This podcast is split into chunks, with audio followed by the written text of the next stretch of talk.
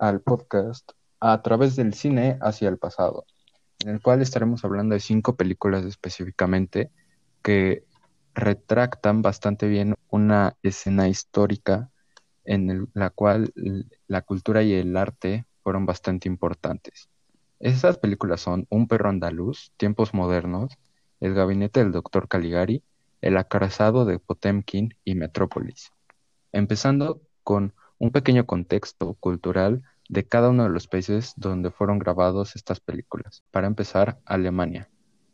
Bueno, Alemania, tras afrontar una humillante derrota a manos de sus enemigos durante la Primera Guerra Mundial, Alemania sufrió una crisis económica sin precedentes, provocado por las costes de la guerra y los abrumadores pagos de reparación exigidos por las potencias aliadas. El país, devastado por las muertes y desfiguraciones de sus soldados, cayó en un malestar de posguerra, un malestar que fue perfectamente capturado por los tonos oscuros y sombríos de Caligari y el expresionismo. Y ahora hablando de Francia, Francia no fue uno de los países tan afectados por la Primera Guerra Mundial, ya que su estabilización económica se mantuvo. Lo único que no se mantuvo tanto fue lo político, que en Francia nunca ha sido un fuerte. Sin embargo, considero que lo más importante de Francia en esta época es el arte, ya que con el vanguardismo o los sismos artísticos, el arte y la cultura explotó en este país. Simplemente todo lo que se conocía del arte cambió y la manera en la que se expresaba, al igual que el impacto que esto tuvo en la gente por el contexto en el que vivían. Ahora les voy a hablar un poco sobre el contexto histórico en el que la corazón de Potemkin se desarrolló, que fue en la Rusia de 1905. Este, bueno, Rusia se industrializó mucho más tarde que Europa Occidental y Estados Unidos. Y cuando finalmente lo hizo, a principios del siglo XX, trajo consigo inmensos cambios sociales y políticos. Entre 1890 y 1910, por ejemplo, la población de las principales ciudades rusas casi se duplicó, que provocó hacinamiento y condiciones de vida indigentes para una nueva clase de trabajadores industriales rusos. Además, un auge demográfico a fines del siglo XIX, una dura temporada de crecimiento debido al clima del norte de Rusia y una serie de guerras costosas, comenzando con la guerra de Crimea, que empezó en 1854 y terminó en 1856, significaron una escasez frecuente de alimentos en todo el imperio. Bueno, así fue como las grandes protestas de los trabajadores rusos contra la monarquía llevaron a la masacre del Domingo Sangriento de 1905, en donde cientos de manifestantes desarmados fueron asesinados o heridos por las tropas del zar. La masacre desató la Revolución Rusa de 1905, de la cual los trabajadores enojados respondieron con una serie de huelgas paralizantes en todo el país. Y a continuación, el contexto histórico en el cual se encontraba Estados Unidos durante la grabación de la película Tiempos Modernos. Este país siempre ha sido un gigante capitalista y no fue para menos durante este periodo. En este periodo, la industrialización golpeó muy fuerte, pero no en un sentido en el que se esperaba, ya que después de mantener un nivel de producción inmenso, el valor de estos productos se fue a la quiebra, ya que había demasiada demanda, pero no había nada de oferta. Las cosas eran tan caras que no todas las gentes, no todas las personas podían comprarlas y la escasez de trabajos empezó a afectar incluso esto más, terminando con la caída de Wall Street y la Gran Depresión. Lleno de, de expresionistas. Uh, Metrópolis aborda temas sobre conceptos marxistas como el orden social, la alineación y la manipulación de las masas. Todo esto en una Alemania prenazi con graves problemas políticos y sociales. Muestra una ciudad del 2026 repleto de edificios y autopistas aéreas, en donde reina una notoria diferencia social. Aquí las clases capitalistas viven en la superficie, habitando lujosos rascacielos, mientras que la clase trabajadora se aloja en los subsuelos, habitando sótanos insalubres. Esta visión de capitalismo versus trabajo fue sumamente popular en el momento en que se estrenó la película, que fue en una era en la que la cadena de producción casi acababa de introducirse a gran escala y Marx había alentado la lucha de las clases. Sí, y también la película Un perro andaluz. Este título se considera un guiño a Lorca, ya que no era muy querido ni por Dalí ni por Luis Buñuel, y al ser español es la única conexión que pudieron encontrar entre el título y la película. Bueno, eh, esta película fue dirigida y producida por Luis Buñuel y, y el guion fue diseñado al lado de Salvador Dalí con Luis Buñuel. Fue producida en Francia en el año 1929 con la música de Richard Wagner Beethoven. una película en la cual la música cobra bastante importancia debido a que es muda. Y además, este guion es uno de los más disruptores en cuanto a películas surrealistas se refiere, ya que fue solo planeado en seis días, deja en la pantalla una cantidad de emociones bastante poco comunes para lo que era el cine en esa época. Tiene como actores a Pierre Batchev y Simone Morelli. Ahora les voy a hablar sobre El acorazado de Potemkin, que es una película muda soviética considerada como una obra maestra del cine internacional, estrenada en 1925 como homenaje del director Sergei Eisenstein a los primeros revolucionarios rusos. La película está basada en el motín de los marineros rusos contra sus superiores tiránicos a bordo del acorazado Potemkin durante la Revolución de 1905 y se divide en cinco, actos. En el primero de ellos, que se titula Hombres y Gusanos, se demuestra el maltrato de los marineros a manos de sus oficiales, mientras que en el segundo, titulado Drama en el Quarterdeck, podemos ver el motín real y la llegada del barco a Odessa. El tercer acto, eh, from the Dead, establece la solidaridad de los ciudadanos de Odessa con los amotinados. La cuarta secuencia, Los Pasos de Odessa, describe la masacre de los ciudadanos. Y bueno, finalmente la película concluye con el quinto acto, titulado Encuentro con el Escuadrón, en donde al Potemkin se le permite pasar ileso a través del escuadrón. Tiempos modernos, una película bastante icónica por su época y el país en el que fue grabada. En Estados Unidos de 1936, Charles Chaplin dirigió, produció y diseñó la música junto con el guion de esta gran película que representa toda una época para jóvenes y adultos en Estados Unidos en los cuales la lucha con la vida dependía de la economía y el trabajo era muy, muy escaso. Acompañado por Paulette Goddard, que es el personaje que lo acompaña a Chaplin durante su aventura, esta es probablemente el, la asociación más clara entre la industrialización de una manera artística y la realidad de Estados Unidos de entreguerra. El doctor Caligari. El aspecto estilizado de la película se justifica como las visiones delirantes de un loco, reflejando sus pensamientos internos en un expresionismo puro. El guion fue inspirado por varias experiencias de la vida de los directores, ambos pacifistas, quienes desconfiaban de la autoridad después de sus experiencias con los militares durante la Primera Guerra Mundial. A cargo del diseño del filme estuvieron Herman Warren, Raymond y Walter Bronk, quienes recomendaron un estilo gráfico fantástico en lugar de uno naturalista. El tema del filme es la autoridad brutal e irracional. El doctor Caligari representa al gobierno militar alemán y César simboliza al hombre común condicionado, como los soldados a matar. Se dice que el filme refleja una subconsciente necesidad de un tirano en Alemania y que es un ejemplo de la obediencia alemana a la autoridad y la renuncia a rebelarse contra la autoridad trastornada. Asimismo, dice que el filme es una premonición del ascenso de Adolf Hitler y el partido nazi, y que la adición de la historia secundaria convierte el filme en revolucionario o conformista. Otros temas de la película que incluye son el destabilizado contraste entre la cordura y la locura, la percepción subjetiva de la realidad y la dualidad de la naturaleza humana. Algunas de las características del expresionismo es que se convierten las formas, se convierten formas en cosas sin sentido y muy difíciles de percibir. Los sueños adquieren importancia y se intentan plasmar, y solo se buscan plasmar los sentimientos. Muestra una visión del mundo muy estilizada y distorsionada, escenografías hiperartificiales, maquillaje excesivo, los temas se enfrentan a preocupaciones más amplias sobre la deshumanización humana. Esta película tiene una originalidad fascinante que narra el desarrollo de la vida en una metrópoli del siglo XXI que, bueno, si, si lo analizamos bien, no se aleja demasiado de la realidad actual de muchas ciudades de ahora. Además, me gustaría recalcar que la misma cinematografía y el marco que ofrece la película son tan impactantes que incluso hace que su mensaje final, donde las clases representadas por el capital y el trabajo se reconcilian, trascienda hasta, hasta nuestros días. Y bueno, además, después de investigar un poco más sobre la película, descubrí que, a pesar que claramente desafía el totalitarismo y que Lang, el director, tenía ascendencia judía, Metrópolis se convirtió en un film admirado por Hitler, lo cual me pareció un dato muy interesante. Y para mí, los valores de Metrópolis la han convertido, junto con el gabinete del Dr. Caligari, en una obra cumbre del expresionismo alemán.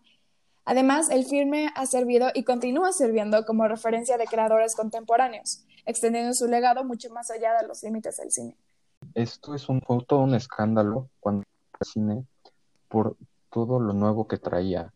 Y no era algo disimulado con una historia, una contextualización, sino escenas gráficas que abarcaban y representaban la llegada de nuevos artes y las vanguardias.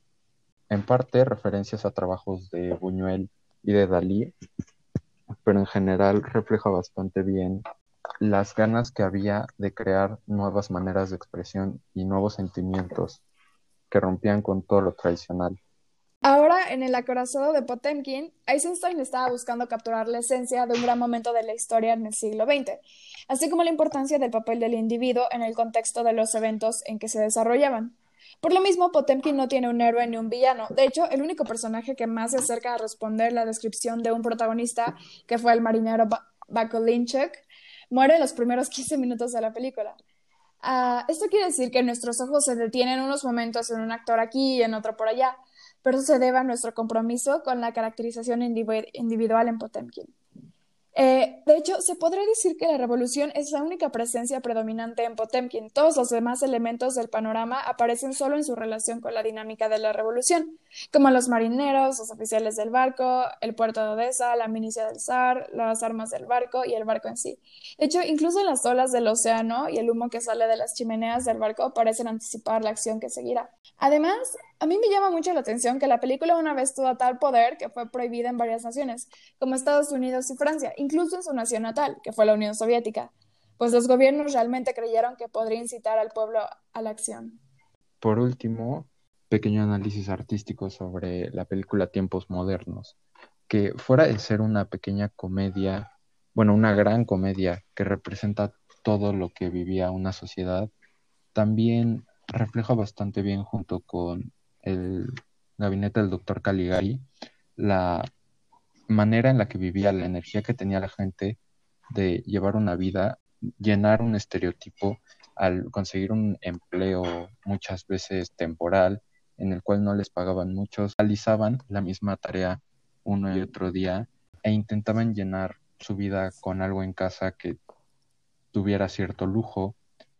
Pero no solo esto, sino una gran comedia detrás que no se queda simplemente en lo superficial, ah, ve mucha parte del matrimonio y también ve cómo los jefes o los patrones de cada trabajo buscaban e, aumentar la eficiencia de cada uno de sus, cada uno de sus empleados, manteniéndolos más tiempo en las líneas de trabajo cuando la producción y todas las acciones eran una locura sin sentido en ese tiempo por la cantidad de capital que había invertido y el poco fundamento que había para este.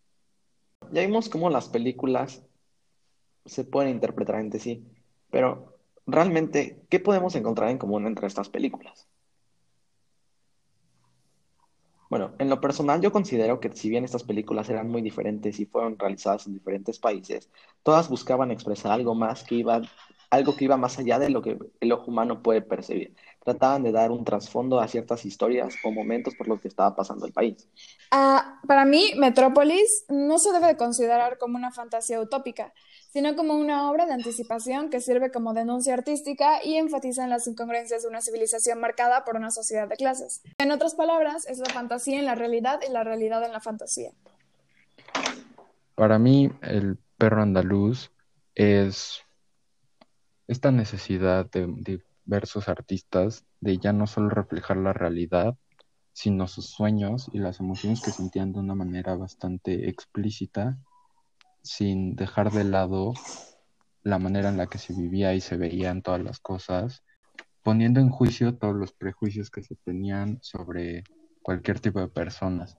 Y la relación que tiene esto con los demás películas es la manera en la que refleja la realidad sin ser tan explícita, pero evocando estos sentimientos de una manera bastante real.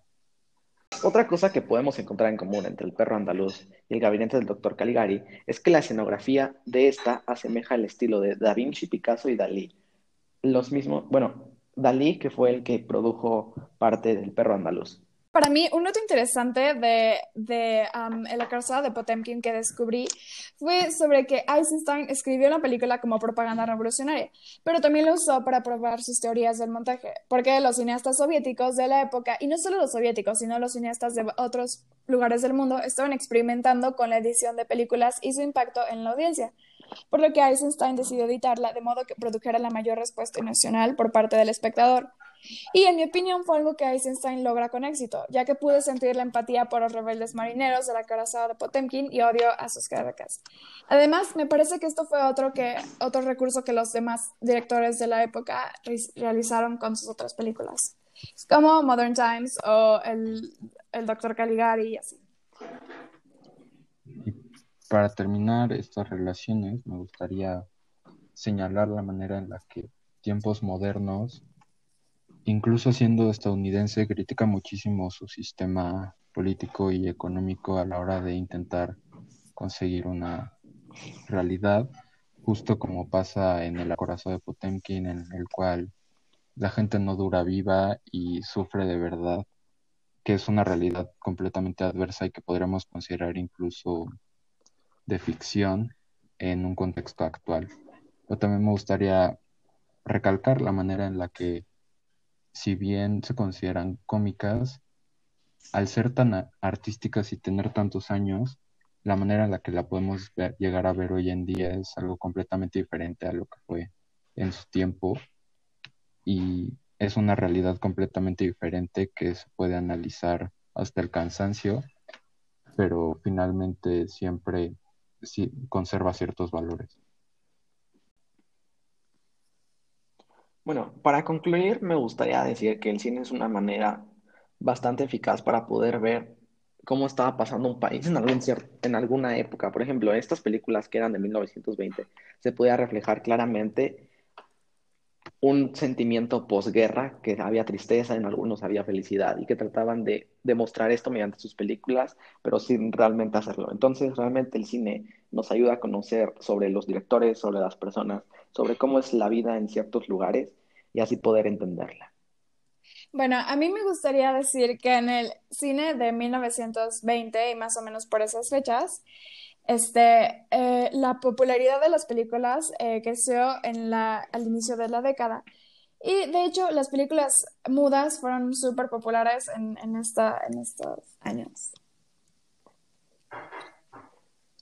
Y como parte de mi conclusión, a mí me gustaría añadir que si bien no, no nos transporta literalmente a un momento exacto de la historia, estas películas pueden decir muchísimo más por medio de las historias que cuentan y el, la manera de expresar las emociones que usan, que al no llevar ningún, ninguna voz por encima, se fija la atención completamente en la imagen, en todos los detalles, que ya no solo a un nivel de tecnología se vuelve interesante, sino también a un nivel de comprender cómo vestía la gente y qué es lo que hacían.